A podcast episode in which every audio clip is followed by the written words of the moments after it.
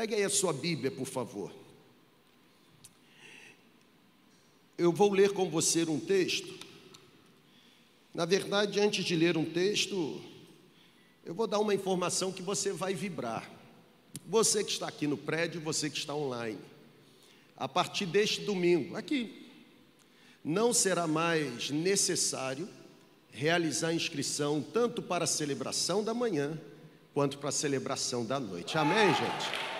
Então você logo mais pode vir para cá, pode vir para esse prédio. Interessante que tanta gente reclamava que não conseguia. Vamos ver se esse povo que reclamava agora vai vir, não é verdade? Porque tem gente que reclama porque só sabe reclamar. Na verdade, nem tem vontade de, mas porque a boca já está condicionada à murmuração, reclama. Então, vamos ver se esse povo agora, não é verdade, agradece pelo fato de não ter inscrição. Eu recebia tantas mensagens, tantos WhatsApp, alguns mal criados sobre inscrição, né? Algum, eu me lembro que uma vez eh, alguém, eh, não sei, deveria estar assim muito de mau humor, e aí botou, agora é inscrição, daqui a pouco vai cobrar a entrada. Né? Vamos ver se essa pessoa agora manda o WhatsApp de volta dizendo: é, obrigado, o dinheiro que não vai ser cobrado na, na entrada, pelo menos eu vou doar para o sertão sergipano. Né? Então, pode ser que isso aconteça. Pegue aí a sua Bíblia, por favor. Eu quero tratar com você um tema nessa manhã e, e eu não sei se você está atento ao que o Espírito Santo está fazendo na nossa comunidade, mas tem sido uma sequência de ensinamento que Deus tem soprado sobre nós. No domingo passado, por exemplo, pela manhã, nós abordamos o tema componentes imprescindíveis ou componentes inegociáveis para que haja uma comunidade de fé saudável. Nós falamos sobre caráter, sobre dom, sobre chamado e sobre vida devocional. Eu abordei o texto de Efésios capítulo 4, a partir do versículo 11, quando o apóstolo Paulo, escrevendo para aquela igreja, disse: Deus deu um para apóstolos, outros para profetas, outros para evangelistas e outros para pastores e mestres. Essa semana eu voltei a assistir aquela ministração da manhã. E, e, o Espírito Santo continuou tocando tanto no meu coração que eu não consegui sair de Efésios capítulo 4. Por isso eu quero dar sequência, eu vou ler os versículos 15 e 16, versículos que eu não li na ministração do domingo passado pela manhã, e a partir da leitura destes dois versículos eu quero pegar nas suas mãos e conduzir você no poder do Espírito Santo a uma reflexão sóbria, porém completamente responsável sobre a importância da submissão. Será que a submissão é importante? O que seria, no contexto bíblico, submissão? Vamos comigo ao texto, Efésios capítulo 4, versículos 15 e 16. A Bíblia diz assim: Antes, seguindo a verdade em amor, Cresçamos em tudo naquele que é a cabeça, a saber, Jesus Cristo. Dele todo o corpo, ajustado e unido pelo auxílio de todas as juntas, todo o corpo cresce e edifica-se a si mesmo em amor, é na medida em que cada parte realiza a sua função. Eu não sei se você prestou atenção, mas eu, eu vou voltar à leitura. Preste muita atenção. Lembre-se do domingo passado pela manhã. Deus deu um para apóstolos, outros para profetas, outros para evangelistas, outros para pastores e mestres, com o fim do aperfeiçoamento dos santos para a obra do ministério, até que todos nós cheguemos à unidade da fé, à medida da estatura do varão perfeito de Cristo. Ou seja, no domingo passado, Deus nos disse que é Ele quem concede a função que nós exercemos não é subproduto de acordos que nós fazemos. Ele, por sua soberania, quem coloca cada pessoa para desempenhar uma função específica, a fim de que o coletivo seja abençoado. Nós mergulhamos isso na semana passada. Só que me parece que Deus tinha ou tem alguma coisa além para nos ensinar. Porque Ele não deixou os meus olhos caminharem ou de alguma forma passarem para outras páginas da Bíblia, senão ficarem presos neste mesmo capítulo, nestes dois versículos, quando Paulo, ainda na sua orientação para aquela igreja portuária, Paulo diz: Antes, antes de quê? Antes de tudo aquilo que foi dito, nós devemos seguir a verdade em amor. Nós devemos crescer em tudo e crescer em tudo naquele que é a cabeça. O nosso crescimento tem que ser resultado da presença dele entre nós. E Paulo vai dizer o seguinte: dele, de Jesus Cristo, dele que é a cabeça de todo o corpo, ajustado e unido pelo auxílio de todas as juntas, ou seja, por causa dele, cada um de nós recebendo funções específicas e tendo condições e responsabilidade, diligência para realizar aquilo que recebemos dele, a fim de que a fim de que todo o corpo cresça, seja edificado em amor, na medida que cada um de nós, cada parte desse corpo, realize a sua respectiva função. Sabe, gente, eu gosto da imagem que Paulo se utiliza nesses versículos. Eu gosto da imagem que Paulo está se utilizando para descrever a essência da igreja de Jesus. Eu gosto da forma como Paulo descreve, ou o quadro que Paulo pinta, para que os nossos olhos possam de alguma forma visualizar com profundidade o que é a igreja de Jesus. Para o apóstolo Paulo, a igreja é um corpo. E porque a igreja é um corpo, o apóstolo Paulo afirma para os cristãos de Éfeso que um corpo só pode ser saudável, um corpo só se torna capaz e eficiente quando cada uma de suas partes se integra. Para o apóstolo Paulo, porque nós somos um corpo, nós só seremos uma comunidade saudável se cada uma das partes dessa comunidade se unir inteiramente. É por isso que Paulo diz: seguindo a verdade em amor, todos nós sejamos edificados nele e para ele. Porque é dele que todas as coisas acontecem. Para o apóstolo Paulo, o corpo está saudável quando cada junta desempenha a sua função própria de ligar. Eu, eu confesso a você que eu não conheço, eu não conheço uma forma tão profunda de descrever a igreja, senão comparando a igreja a um corpo. Porque sabe, gente, Paulo diz que assim como é a igreja, assim também é um corpo. Eu acho que esse teclado está tocando. Tem um anjo ali, ó. Não está tocando?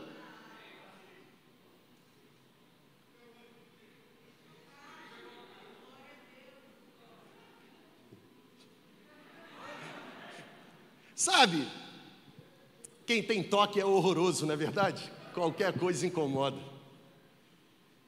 Você curado. Sabe, gente, Paulo diz que assim é a igreja, ou seja, a igreja só haverá sucesso se Jesus Cristo de fato for a cabeça. A igreja só terá sucesso se de fato cada membro desse corpo permanecer submisso ao controle daquele que é a cabeça. O apóstolo Paulo diz que assim como as partes de um corpo são submissas ao comando do cérebro, assim a igreja também só será saudável se se mantiver submissa ao comando daquele que é a cabeça. Aqui está a razão de eu compartilhar com você nessa manhã sobre a importância da submissão. Eu tenho certeza que ontem, quando a gente começou a, a, a distribuir nas redes sociais esse tema, você já começou a pensar em inúmeras questões. Por que isso? Porque submissão para nós pode estar envolvido num conceito completamente equivocado. Um dos principais ingredientes para uma comunidade de fé saudável se tornar eficaz naquilo que realiza um dos principais ingredientes se chama relacionamento, gente. Passou o tempo em que na igreja tudo acontecia de forma piramidal ou vertical. Vocês estão aqui comigo? Passou o tempo em que todas as coisas aconteciam de baixo para cima. Tudo agora tem a ver numa linha horizontal, através de relacionamento. Eu me lembro que antigamente a gente escolhia a igreja pelo nome do pastor. Eu sou membro da igreja do pastor fulano de tal. Lembram-se disso? Eu sou ovelha do pastor fulano de tal. Hoje o negócio está tão catastrófico que é melhor não falar de quem você é ovelha do pastor fulano de tal, senão se lembrar que você é completamente ovelha de Jesus. Hoje o que nos faz permanecer numa comunidade não é uma personalidade humana, tem a ver com a essência do relacionamento. E eu quero afirmar para você que relacionamentos só acontecem se houver um ambiente de amizade, é a amizade que se torna a essência de uma cooperação voluntária. Sabe, pessoal, não há igreja sem relacionamentos. E relacionamentos só sobrevivem quando submissão deixa de ser um fardo e passa a ser um prazer. Não se iluda. O elemento mais poderoso no contexto do convívio em uma comunidade é a submissão. Eu vou repetir. Não se iluda. O elemento básico, o elemento mais poderoso no contexto de uma igreja local, é a capacidade de exercer a submissão. No entanto, eu penso que eu penso que é necessário a gente desmistificar, sabe? A gente corrigir num primeiro momento os conceitos equivocados de submissão. Eu penso que vale a pena a gente parar um pouquinho aqui e tentar eliminar alguns paradigmas errados que foram construídos para nós sobre submissão. Por exemplo, eu quero lançar a pergunta para você e a pergunta é: o que não é submissão? Porque se eu digo que a submissão é importante, é um emocional em que alguém passa a ser manipulado pelo medo, pelo medo de ser rejeitado. Submissão não é anulação, não é um condicionamento mental ou emocional, onde pessoas começam a se anular pela ameaça de retaliação. Isso não é submissão, gente, isso é escravidão. Submissão, por exemplo, não é obediência cega. Obediência cega é subserviência. Ou seja, qualquer pessoa deve ter a liberdade de entender a situação que está sendo proposta. Qualquer pessoa tem o direito de saber para onde está sendo conduzido. Liderar é movimentar pessoas de um ponto A para um ponto B. Não existe liderança sem movimento. O problema é que não há liderança sem relacionamento e não há relacionamento sem submissão. Até a etimologia da palavra submissão, estar debaixo de uma missão. É impossível estar debaixo de uma missão quando eu não compreendo a missão para a qual estou sendo designado. Submissão não é obediência cega. Pessoal, infelizmente existem inúmeras pessoas que acreditam que a submissão significa se calar para tudo. Olha para cá, por favor. Algumas pessoas, por medo de se expor, Algumas pessoas, por medo de ficarem sendo ah, ou sofrerem retaliação, algumas pessoas usam a estratégia do silêncio, a estratégia da omissão. Ei, eu acredito que é muito melhor me tornar uma pessoa transparente, que sabe discordar respeitosamente e abertamente, do que me tornar alguém calado que encobre insatisfação e boicota relacionamento nos corredores.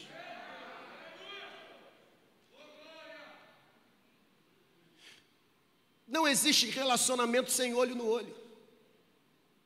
E qual o problema de discordar? Nós precisamos concordar em discordar cordialmente. Quem não sabe receber discordância, não pode exercer função de liderança.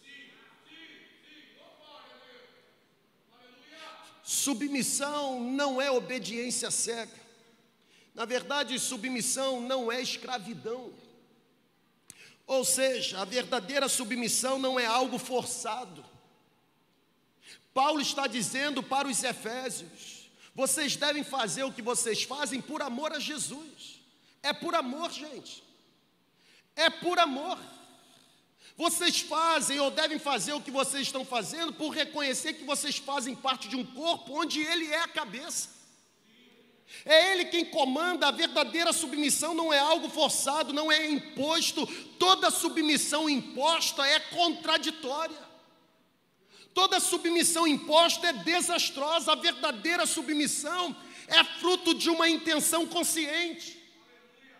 A verdadeira submissão é resultado de uma intenção voluntária. Jamais submissão estará relacionado a manipulação ou imposição. Sabe, pessoal, no mundo em que vivemos, a submissão é vista cada vez mais como algo fora da moda. Até porque a nossa garotada de hoje é treinada e completamente treinada para argumentação. Tudo argumenta. E qual o problema de argumentar? O problema é que nós, velhos, não estamos treinados e nunca fomos treinados para desenvolver o processo da argumentação. Nós ainda estamos naquela velha página do pode e não pode. Não se leva ninguém a um processo de submissão sem explicar o destino para onde estamos caminhando. Estão aqui comigo ainda? Será que submissão é importante para que haja saúde numa comunidade local? Eu, eu confesso a você que enquanto eu estava aqui mergulhando, estudando, tentando escrever alguma coisa, eu confesso a você que minha mente ela foi, ela foi habitada por uma luz. Uma luz que me disse o seguinte: o diabo tem feito uma propaganda negativa da submissão. E o diabo, ele tem feito uma propaganda negativa da submissão, porque o diabo sabe que cada vez que nos rebelamos, é ele quem obtém a autoridade, porque ele é o pai da rebelião. Onde não há submissão, o diabo reina. Porque reino desorganizado, anarquia, é sinônimo de Satanás. Não há crescimento sem organização, e não há organização sem relacionamento, e não há relacionamento sem submissão. Sabe, pessoal, submissão e autoridade são produtos de uma mesma raiz. No reino de Deus, a genuína autoridade nasce de uma profunda submissão. Quem nunca se tornou um bom liderado jamais será um excelente líder. Eu me lembro quando eu comecei a pastorear. Depois de um ano em Juiz de Fora, voltei para uma cidade turística chamada São João de Meriti. E eu me tornei pastor auxiliar durante um ano e meio do meu pastor, Elias da Silva Teófilo. Eu tive escola. Ele ele foi um homem santo. Um homem que entendeu o momento em que tinha que sair do ministério e saiu. E saiu pacificamente. E é interessante que quando ele disse para mim, é, vem trabalhar comigo porque eu vou trabalhar intencionalmente para que a sucessão seja natural. Para que você se torne o pastor ou o novo pastor na página da igreja.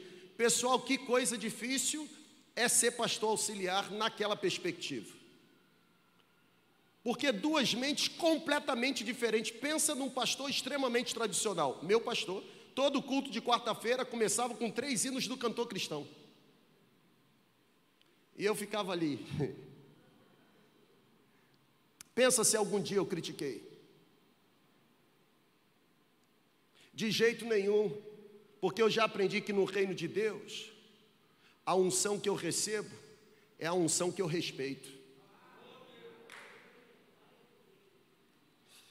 Autoridade e submissão estão relacionadas numa mesma raiz. Olha para cá, pessoal. Pode ter certeza de que as mesmas falhas que semeamos na nossa submissão são falhas que colheremos na nossa liderança. Deixa eu tentar aprofundar um pouquinho. O que eu estou me esforçando para dizer para você é que a maneira como você se comporta como filho, a maneira como você se comporta como aluno, a maneira como você se comporta como empregado, a maneira como você se comporta como discípulo, isso vai refletir diretamente no seu desempenho quando você for um pai, professor, patrão ou até mesmo um líder espiritual. Porque a nossa autoridade tem a mesma natureza da nossa submissão. O que o homem planta, o homem colhe. Estão aqui ainda ou já foram? Tá, tá de boa?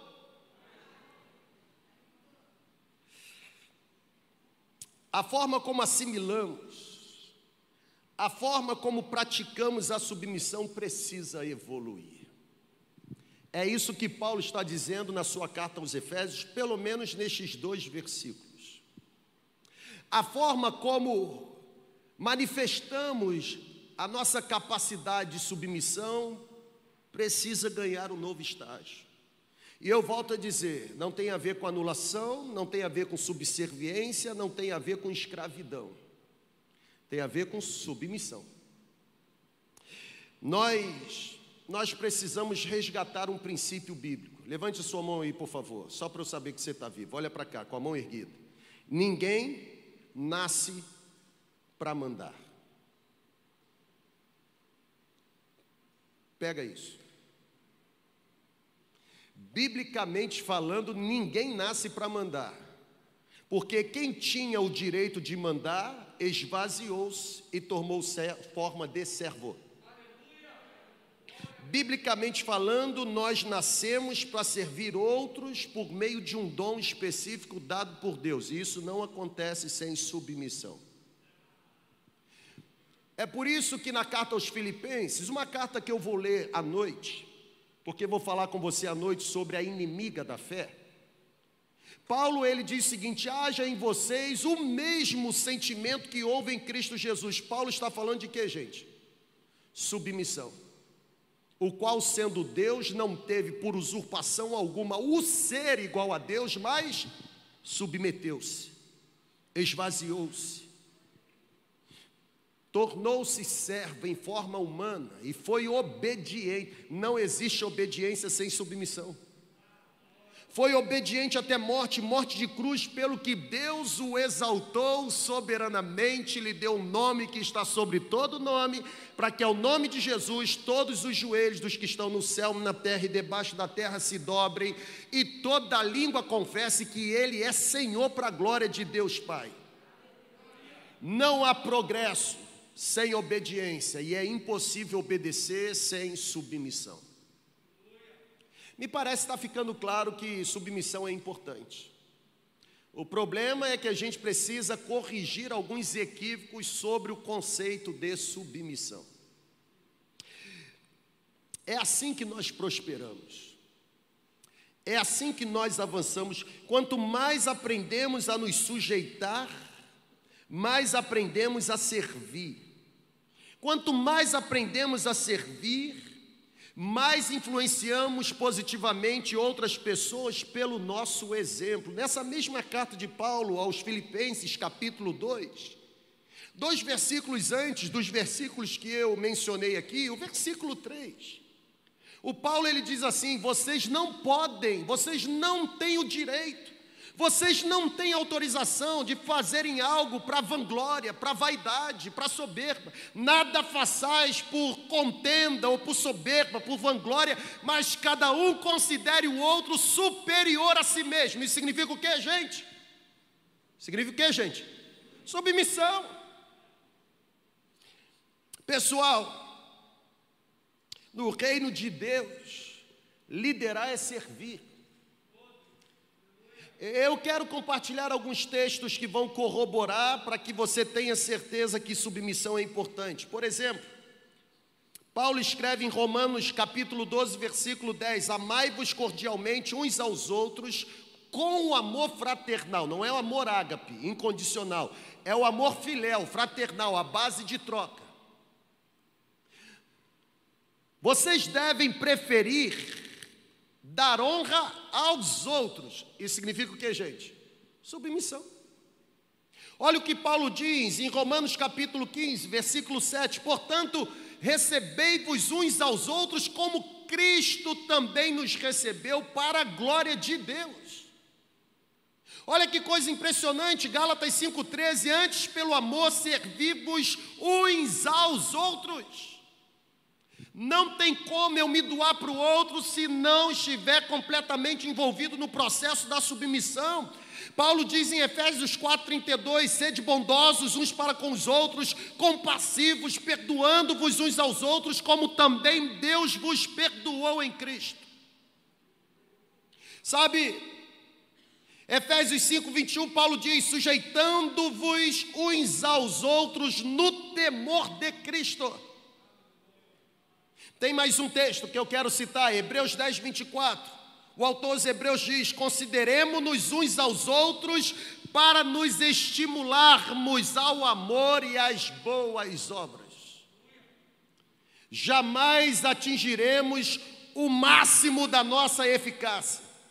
Jamais atingiremos o nosso pleno potencial enquanto comunidade de fé por meio da independência.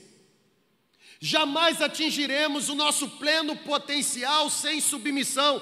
Galera, pessoas independentes podem ser eficazes no nível individual, mas pessoas independentes jamais irão promover ambientes adequados ou ambientes favoráveis à edificação do coletivo.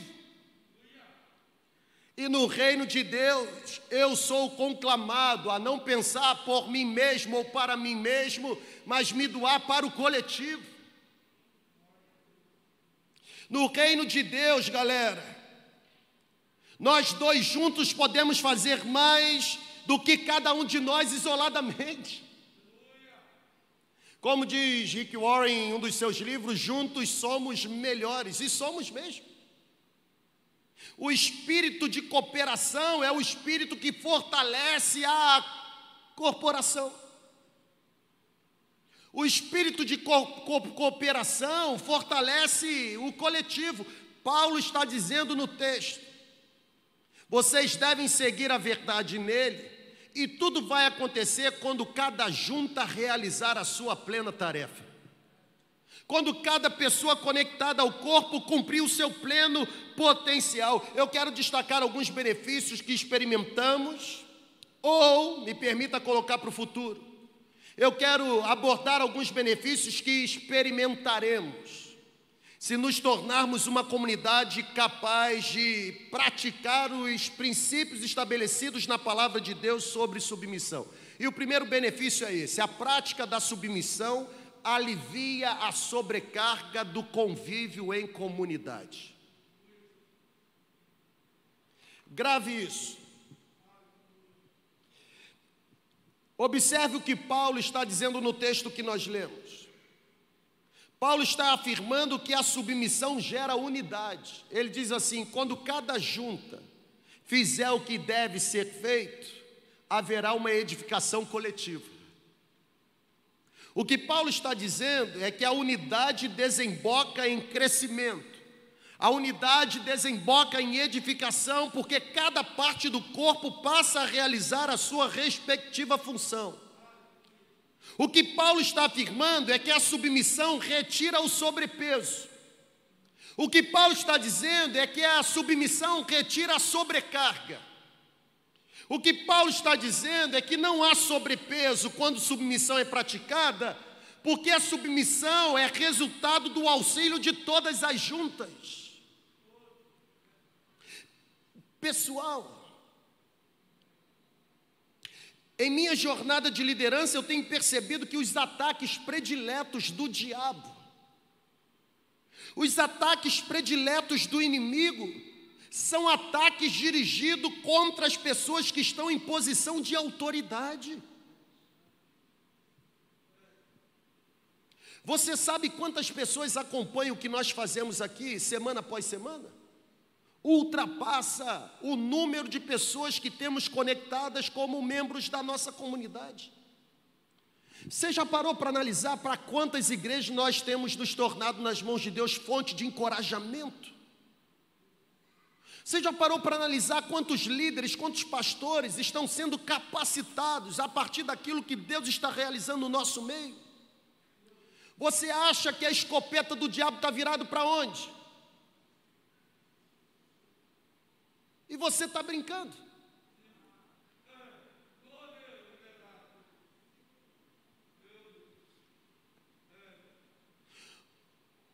Todos os dias pela manhã, quando nós, pastores na segunda igreja, acordamos, se a armadura do céu não estiver em nós, o tiro da escopeta pega a gente.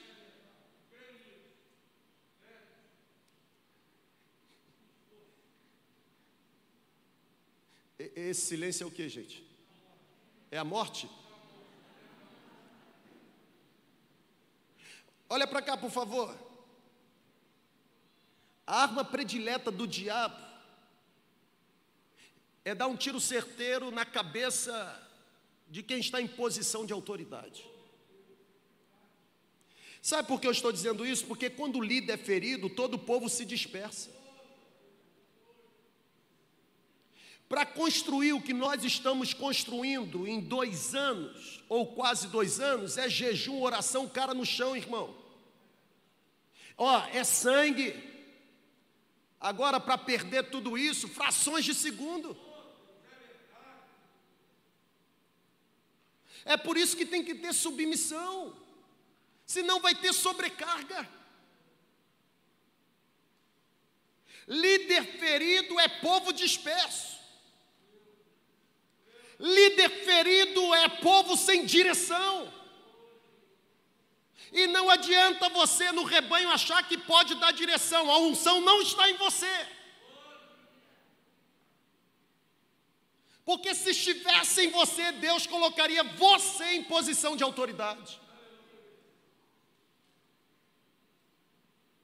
Sabe, galera, nós precisamos levar a sério esse assunto, gente.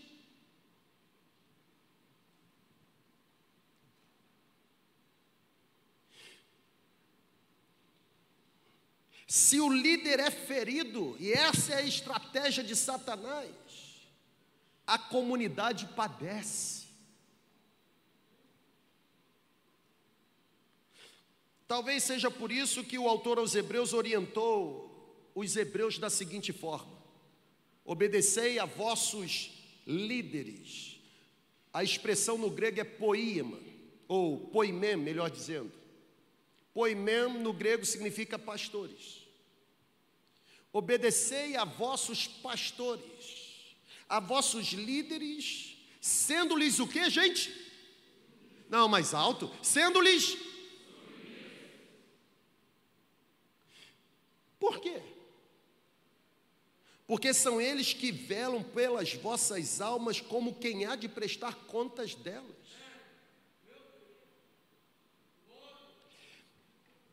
Vocês devem se submeter aos pastores, para que os pastores façam o que estão fazendo no reino para Deus com alegria e não gemendo. Porque se houver sobrecarga, se houver sobrepeso, isso não será útil.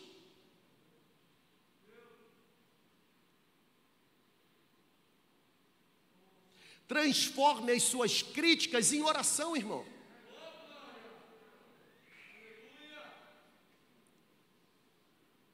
Cuidado,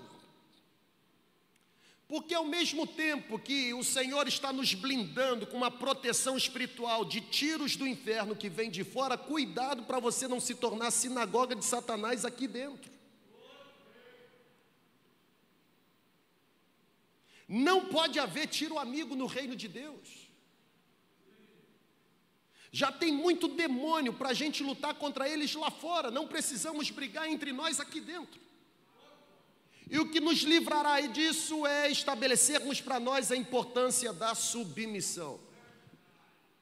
Não sei, ah, foi a pastora Thaís na última quinta-feira que pregou. A gente está muito vivo, a gente tem que morrer.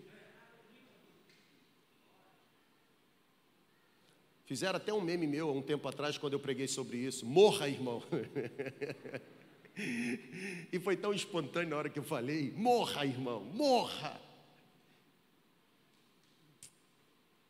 Um outro episódio interessante, eu peço que você preste muita atenção. Um episódio bíblico que veio à minha mente, em que a prática da submissão caracterizou alívio de sobrecarga. É o episódio envolvendo Moisés, Josué, o povo e os Amalequitas. Êxodo capítulo 17. Vamos ao texto? Êxodo 17, a partir do versículo 11, diz que os israelitas estavam enfrentando um dos seus piores inimigos. E olha o que o texto diz: acontecia que quando Moisés levantava a mão, Israel prevalecia. Mas quando Moisés abaixava a mão, o que acontecia, gente? Prevalecia Amaleque. As mãos de Moisés, porém, ficaram cansadas, sobrepeso, sobrecarga. Por isso, a Bíblia diz que dois homens tomaram uma pedra, puseram debaixo de Moisés, e Moisés se assentou naquela pedra. Quem eram os dois homens? Arão e Ur.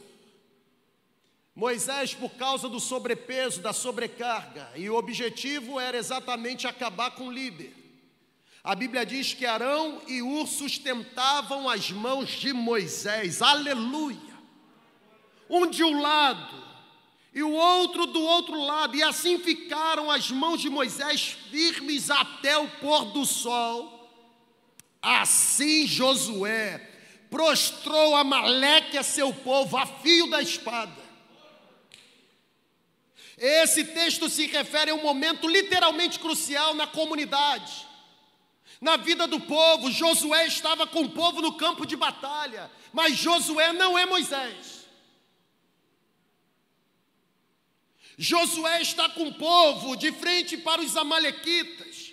E a Bíblia diz que Moisés estava intercedendo, Moisés estava dando cobertura. Diz a Bíblia que quando Moisés levantava os seus braços, Josué prevalecia.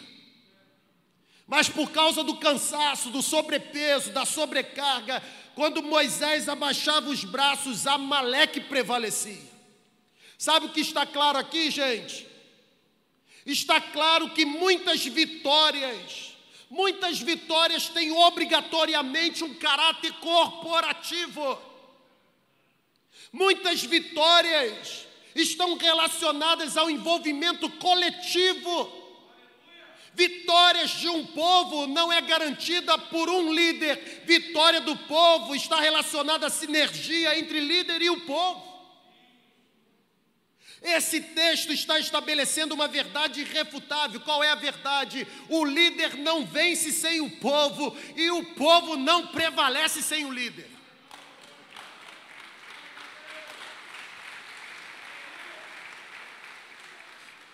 Líderes estafados, líderes cansados, colocam o povo em risco. Líderes estafados, cansados, que gemem, colocam o povo em perigo. Receba essa palavra, irmão. Levanta a mão mais uma vez aí. Receba, em nome de Jesus. Quando os intercessores dormem no Getsemane, o líder passa a suar sangue.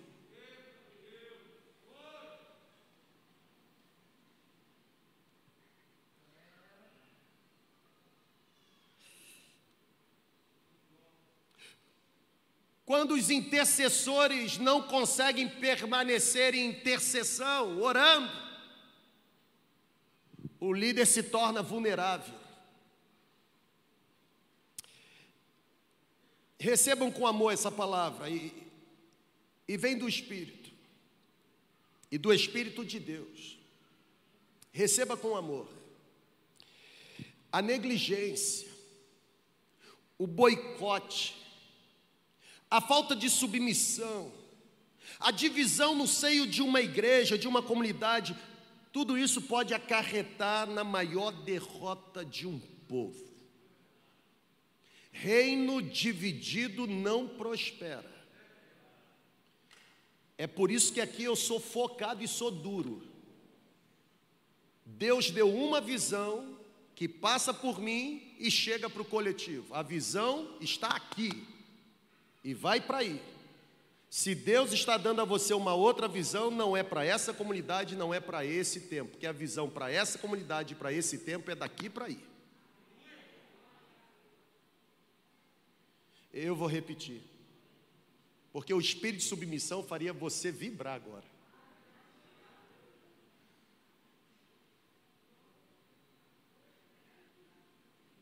Ninguém tem a melhor receita para que a segunda igreja chegue onde Deus deseja que ela alcance, senão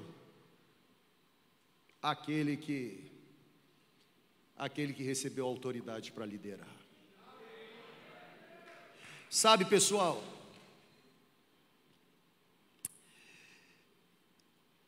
Imagine se Arão e U estivessem se desentendendo. Aqui, olha para cá, imagine se Arão e U fossem batistas. Ia ter que fazer uma assembleia. Vamos consultar o artigo do estatuto para ver o que, que deve ser feito. Enquanto isso, o povo sendo derrotado pelos amalequitas.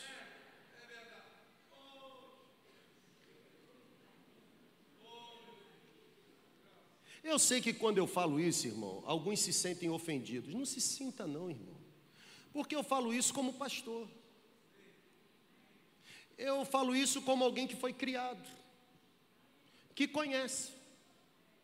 Conhece, inclusive, a capacidade de alguns saberem mais estatuto do que mandamento bíblico. É por isso que eu falo. Ontem eu estava em determinado local, café com os pastores, Determinado casal pastoral se aproximou de mim e disse assim: Eu tenho ouvido suas ministrações desde quando você chegou para Campos. E por causa de uma situação que aconteceu algumas semanas atrás, agora eu passo a entender o porquê você fala da forma que fala. Óbvio. Enquanto você não é maltratado, você não sente a dor dos maus tratos. Jesus curou uma mulher no sábado, que há muito tempo andava encurvada. E sabe o que os doutores de estatuto e regimento fizeram? O estatuto diz que hoje não vale a pena e não é permitido curar. Sabe por que Jesus curou? Simples, para ensinar que pessoas sempre estarão acima de qualquer sistema. Sabe, gente, imaginem se Arão e U estivessem se desentendendo. Imagine se Arão e U não fossem submissos enquanto Moisés, lá no seu Getsemane, no lugar da prensa, estava intercedendo pelo povo no campo de batalha. Já estão cansados? Pessoal, líderes precisam de intercessores e ajudadores. Eu, eu não costumo fazer o que eu vou fazer agora, não. Alguns até dizem assim: você é muito seco, principalmente os pastores, o que eles pregam, eu não dou um elogio para eles, óbvio.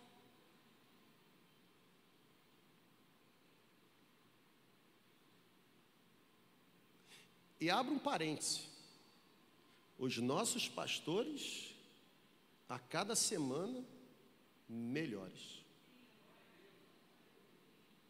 Não tem um pregando mal hoje. Interessante isso. Quer dizer,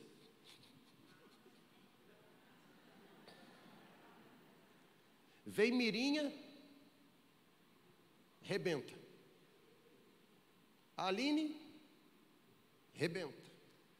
Pablo, planta bananeira. Thaís quebra tudo. Hoje de manhã eu ia botar Jonelis para pregar. Ou Daniel. Porque depois de um excelente ou uma excelente pregação, você tem que colocar alguém assim que, que vai ter uma nota baixa para depois você ser comparado com quem tirou nota baixa. Ser comparado com quem arrebentou, não dá.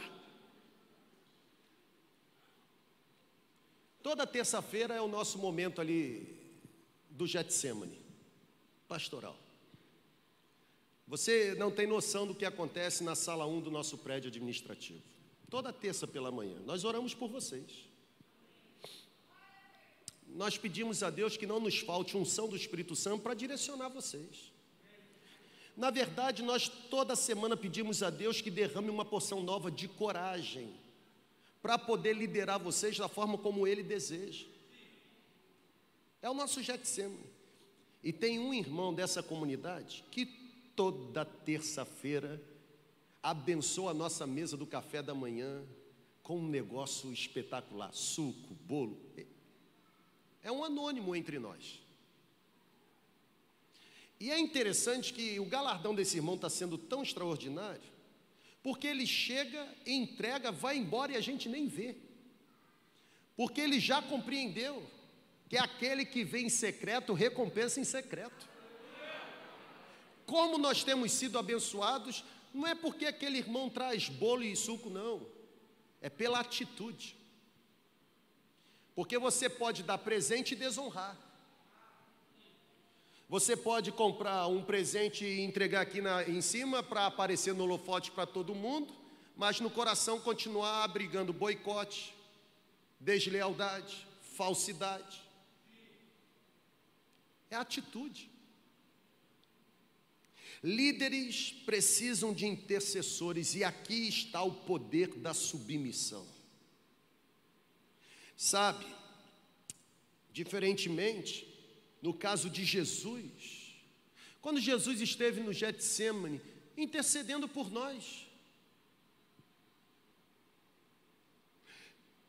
Olha para cá.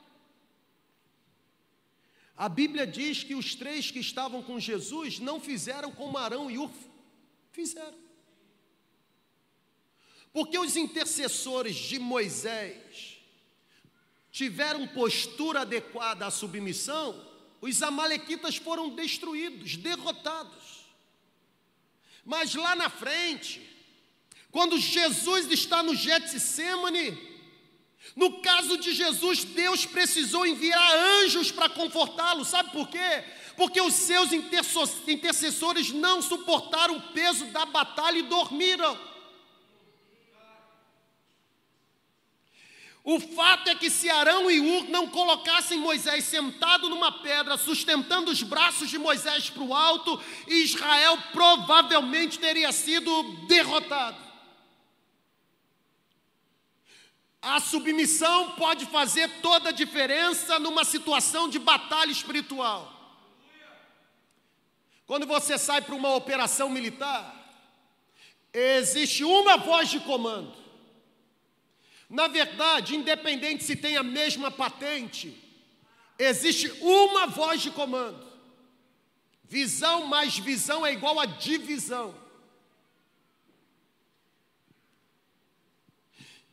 Pessoal, se não fosse por meio de Arão e Ur, todo o esforço de Moisés e Josué teria sido insuficiente.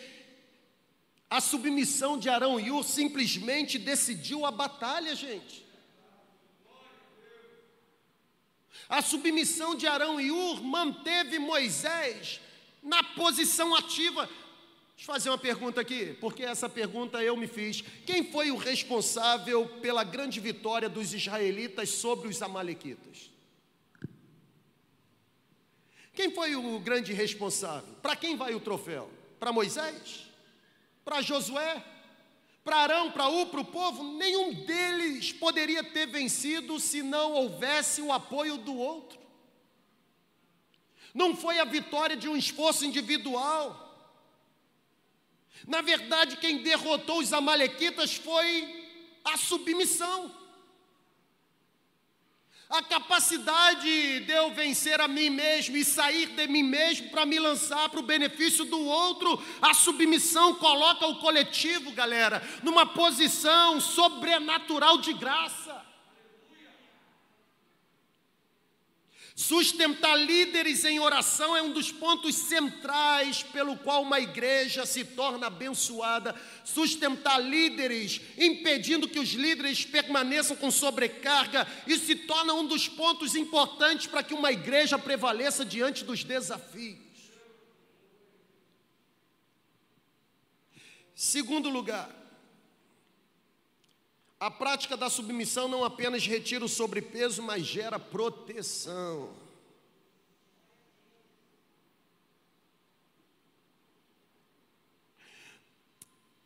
Quem tem a obrigação de orientar sou eu, pessoal. Eu sei que o dinheiro que Deus te dá é seu, eu não mando nele, ninguém manda nele. Mas há algum tempo atrás eu dei uma palavra aqui. Óbvio que essa palavra que eu dou para vocês eu sofro retaliação no campo externo. Porque sabe que eu descobri sendo pastor na segunda igreja? Que um monte de pastor de igrejas ou outras igrejas, porque tem relacionamento com membros da segunda igreja, ficam ligando diretamente, quebrando a ética pastoral ligando diretamente para membros mais abastados da segunda igreja, pedindo dinheiro. Alguns são tão, rapaz, olha que coisa interessante. Alguns são tão ousados que usam o nome de Deus dizendo: Deus me disse que é para você fazer isso. E um monte de membro da segunda igreja financiando. Quando na verdade deveria falar para esses pastores que se Deus o colocou como pastor lá, a provisão virá de lá. Não se semeia sentado no sofá, vá trabalhar. Ó, oh, sol nas costas.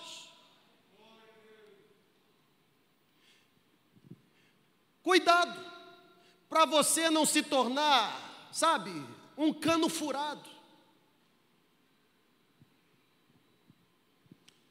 Quer contribuir? Faça por meio da sua comunidade. Oriente esses pastores a, a, virem aqui na sua comunidade e manifestarem ou apresentarem um projeto para o qual eles estão pedindo o dinheiro que está no seu bolso.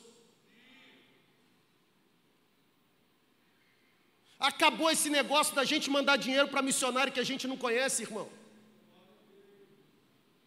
O missionário não quer dinheiro, não, o missionário quer relacionamento. O missionário quer que ele seja conhecido nome, nome da família, quantos filhos tem, o que está realizando.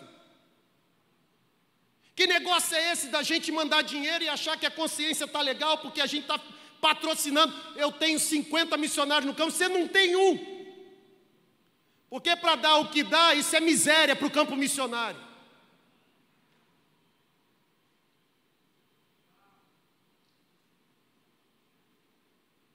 Reage aí, irmão.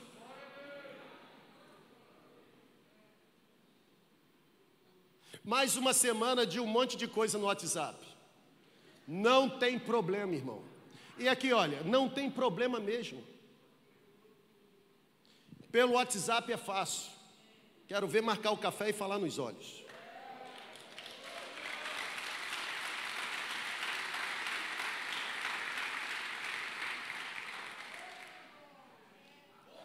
Traga o projeto. Pastores pedindo dinheiro para fazerem viagem. Traga o projeto. Quantas pessoas você vai salvar nessa viagem? Para com isso. Para com isso. A submissão protege você. A submissão protege, eu volto a dizer, você tem o direito de fazer o que quiser. Você depois só não terá o direito de nos chamar para resolver o problema que você criou.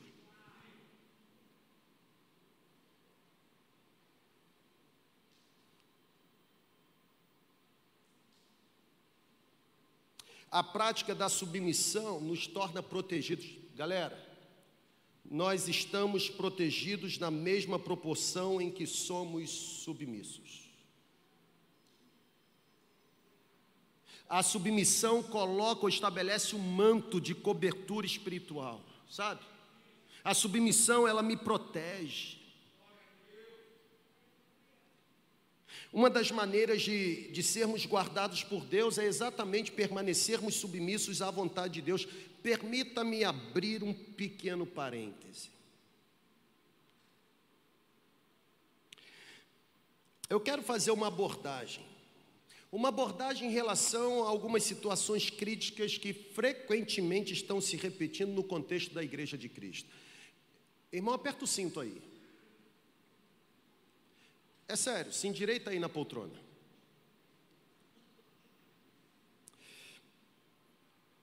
Hoje existe ou existem milhares de denominações cristãs espalhadas. Hoje existe um universo de milhares de denominações cristãs diferentes. Até um certo ponto é normal as pessoas mudarem de uma igreja local para outra. Apertar o cinto? Respondam.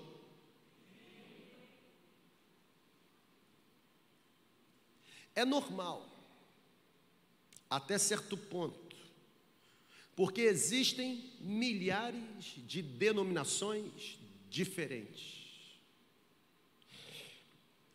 Na verdade, algumas mudanças podem ser até positivas, algumas mudanças podem ser até estratégicas no cumprimento da vontade de Deus. Estão entendendo? Eu estou tremendo aqui para falar isso. Algumas mudanças podem ser estratégicas nas mãos de Deus para o cumprimento de uma finalidade. Mas eu não posso negar que também existem mudanças que são completamente negativas, até mesmo trágicas. Sabe por quê? Porque são mudanças provocadas pela insatisfação irresponsável do membro ou mudanças provocadas pelo controle possessivo de um líder inseguro. Eu estou tremendo aqui, irmão. Eu preciso fazer no poder do Espírito Santo uma afirmação para você. E receba com amor, seja submisso. Problemas nunca irão justificar a saída de uma pessoa de uma igreja local.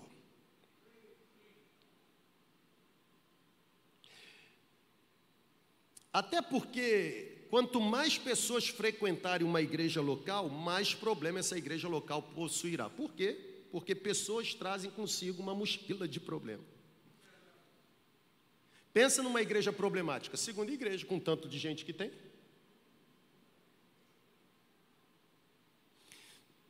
Estão entendendo?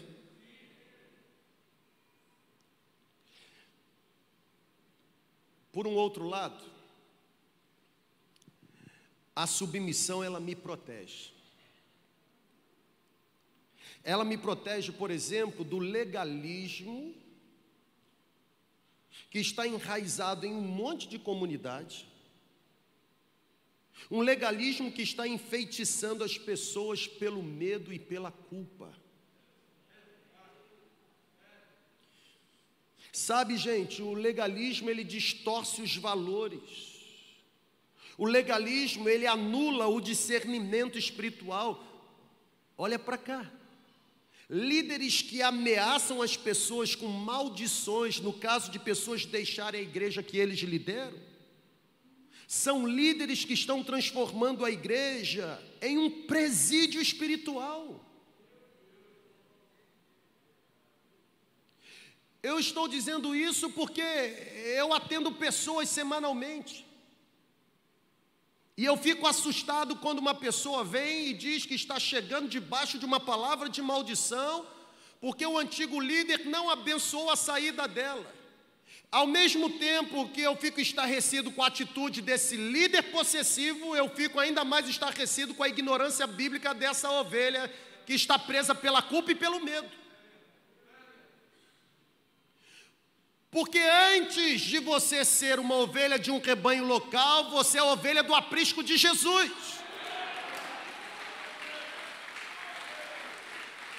E eu não falo isso para retirar a autoridade que um pastor tem sobre o rebanho. Eu falo isso para libertar você desse legalismo que tem enfeitiçado uma comunidade. Você não é propriedade minha. O meu objetivo não é tornar você o meu discípulo, o meu objetivo é destravar em você o potencial que você tem para você se tornar discípulo dele.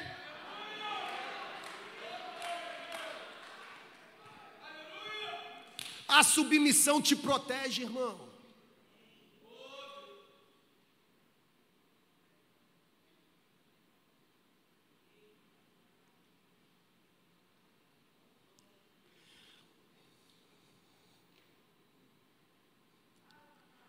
Todo líder frequentemente, Todo líder que diariamente, permanentemente precisa impor sua autoridade é líder que está demonstrando que essa autoridade é suspeita.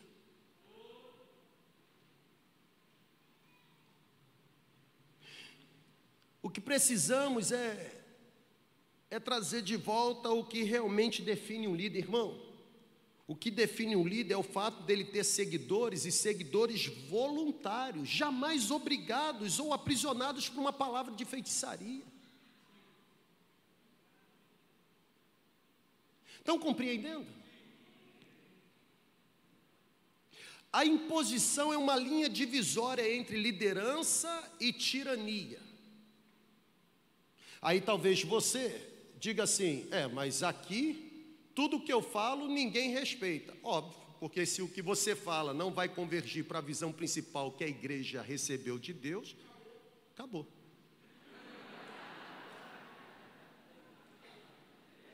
Acabou. É o Espírito Santo falando, eu juro sei. Consegue compreender? Aqui nós jamais iremos dizer para você que o que está na sua mente não vai prosperar no nosso meio sem explicar para você o motivo pelo qual nós estamos falando. Eu sou o guardião da visão. E se eu der mole, você é capaz de levar a igreja para longe da visão que Deus tem para ela nesse tempo. Porque cada um constrói a igreja que deseja. Não é assim? A gente reproduz o que a gente pensa. Para mim, a igreja correta teria que ser assim. Imagine se eu desse o privilégio para cada um de vocês preparar a celebração de um final de semana. Ia ser top das galáxias, ia virar uma torre de Babel.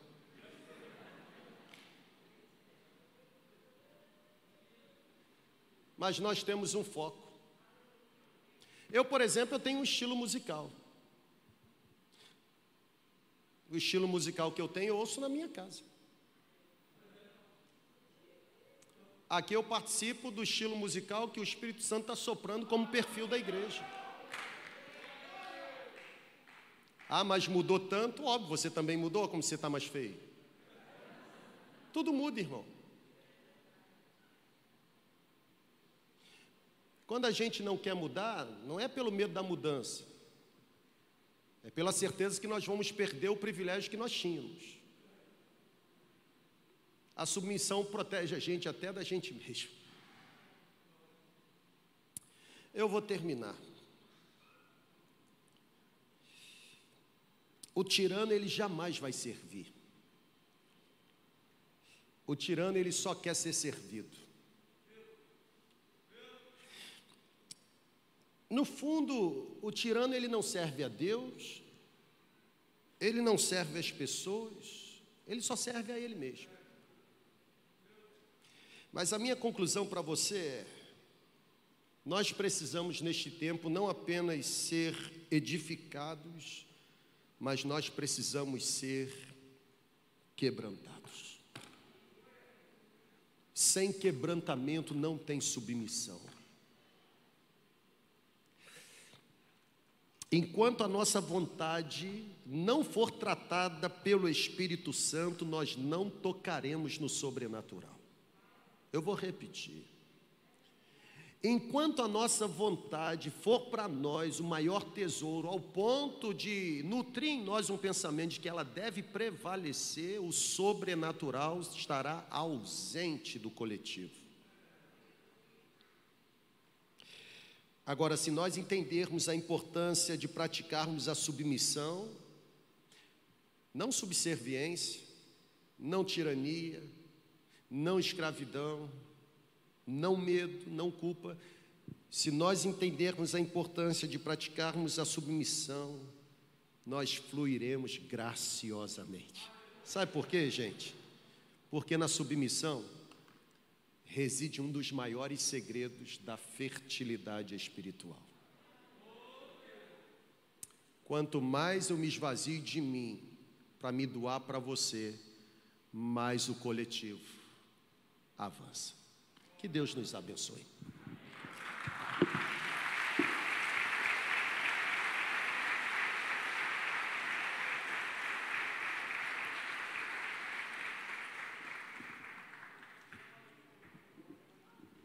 Pode ficar em pé, irmão. Deus falou com você, irmão?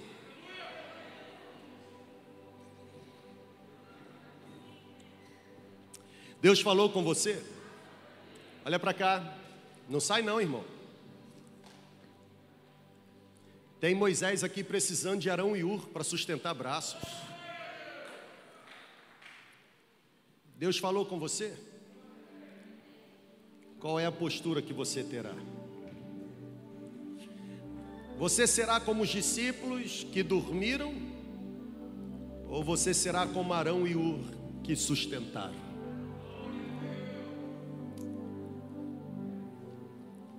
Já que é para você interceder, comece a interceder desde agora. Porque eu toquei num assunto aqui muito complicado e com desdobramentos no mundo espiritual.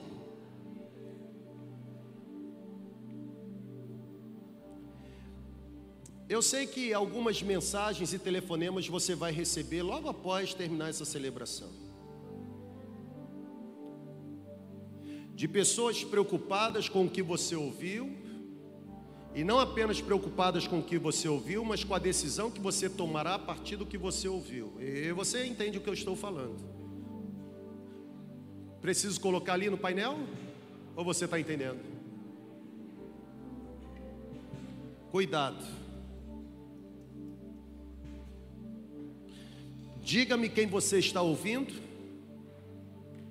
e eu direi quem você está se tornando.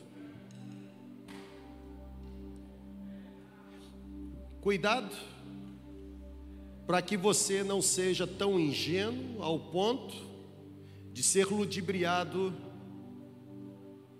entregando aquilo que não deveria ser dado, ou financiando aquilo onde a mão de Deus não decidiu atuar. É uma palavra forte nessa manhã, direta, objetiva. Você acha que com essa palavra não aumenta ainda mais network de, de inimizades? Você acha mesmo que eu, em Campos dos Goitacás, estou vivendo como se estivesse em Hollywood. Lá em São Mateus, tem alguns filhos do diabo que dizem que, que eu vim para cá porque a igreja aqui é rica.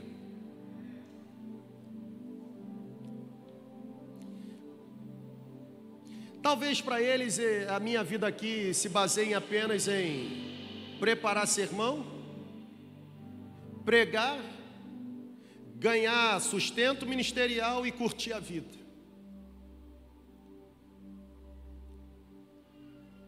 Eu não tenho problema de mostrar que realmente eu estou envelhecendo, tem ruga. Eu terei problema, e um enorme problema, se eu deixar de fazer o que Deus me trouxe para cá, a fim de fazer pelas minhas mãos. Eu estou convicto, irmão. Acho que já deu para você perceber nisso. Eu estou convicto. Os nossos pastores estão convictos, até porque eles não permaneceriam no pastorado da nossa comunidade se não estivessem convictos. O nosso trato e relacionamento é muito aberto. O dia que entender que não dá mais, sem nenhum problema. A amizade vai continuar porque nós somos pessoas maduras. Não temos inimizade entre nós. E para o seu espanto, eu me submeto a todos eles. Como cada um deles também se submete aos outros. Porque nós já decidimos que aqui não é piramidal. Um pastor presidente, como é intitulado, ele tem muitos benefícios. Eu não sei se você já sabe disso, Mas muitos benefícios que eu poderia usufruir pela função que eu exerço, eu não usufruo. Mas eu não usufruo não é porque a igreja seja ruim, não é porque eu seja muito humilde, porque na falsa humildade pode estar escondida a verdadeira vaidade. Eu não usufruo porque é uma forma de eu me livrar de mim mesmo e mostrar para cada um dos pastores que trabalham comigo de que eles não são apenas mais uma peça sendo usada na engrenagem para atingir um planejamento pessoal. Eu vou abrir aqui alguns dados para você, para você ter certeza de onde você está. Quem paga o meu plano de saúde sou eu. Quem paga o aluguel onde eu moro sou eu, irmão. Eu não tenho carro particular da igreja, não. Eu acho que em alguns momentos você confunde a comunidade onde você está.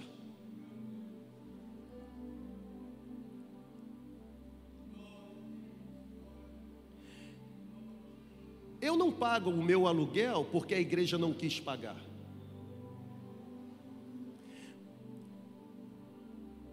A receita da igreja, ela explodiu. Louvado seja Deus por isso. Meu sustento não explodiu, não, irmão. E eu não sei se você já sabe disso, mas aqui nós temos um teto. Aqui ninguém vai ganhar mal ao ponto de gemer. Mas aqui ninguém vai ganhar tão bem ao ponto de se esquecer que é um pastor.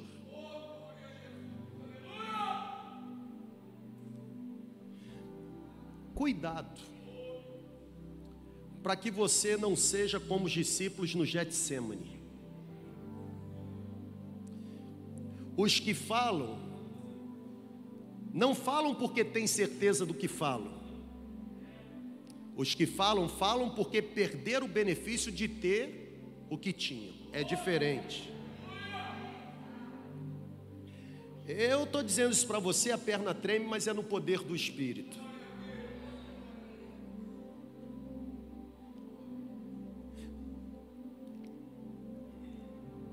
Nós só seremos vencidos se nós deixarmos de nos submetermos à visão que Deus entregou. Se houver submissão, não tem raio do inferno que seja capaz de destruir a gente. A submissão protege a gente. A submissão protege a gente.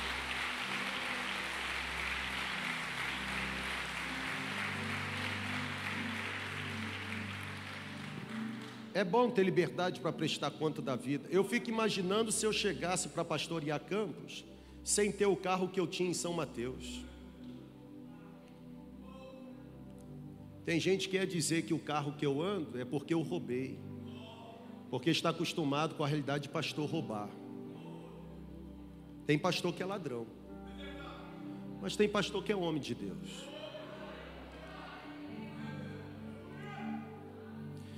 E eu também não vou mudar o carro que eu ando para impedir você de pecar com seus lábios.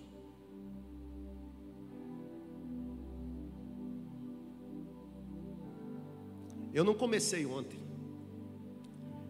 Tem uma história. Eu comecei com Fusquinha 66. Mas era irado, porque tinha CD de mala. Eu tive um Chevelho, ou oh, Chevette, amarelinho, que tinha sido táxi porque era mais barato. Não confunda boa administração e foco com desvio de recurso. Eu estou dizendo tudo isso nessa manhã porque eu estou envolvido em conduzir você para um nível mais profundo no ano que vem. Não confunda a comunidade de fé onde você está. Sabe por que nós estamos indo lá para o sertão? Sabe por que pastor Clóvis está fazendo curso? É porque a gente hoje tem muito recurso para mandar para fora e vai ter mais. Porque onde há integridade, santidade, transparência, ali também habita credibilidade. E onde existe credibilidade, a prosperidade reina. Eu quero diante de Deus agradecer o privilégio que eu estou tendo de estar entre vocês. Não é fácil, não. E eu não estou dizendo isso para você ter pena, eu estou dizendo isso para você orar. O compromisso que era só aqui, saiu daqui, porque a gente não vai reter o que Deus está dando para cá. A gente trabalha, mas a gente também se alegra. Porque é bom chegar aqui no final de semana e contemplar isso aqui, ó. Coisa linda. É bom olhar aqui para cima e também contemplar isso aqui.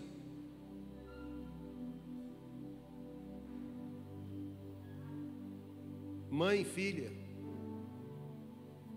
Mãe e filha. Ninguém tem lugar cativo. Não tem.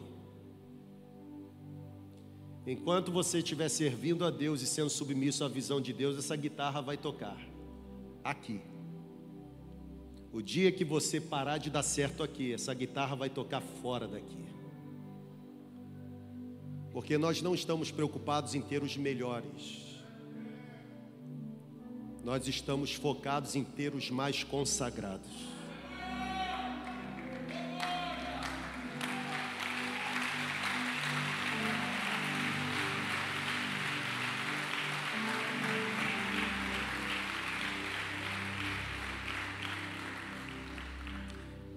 Que Deus nos abençoe.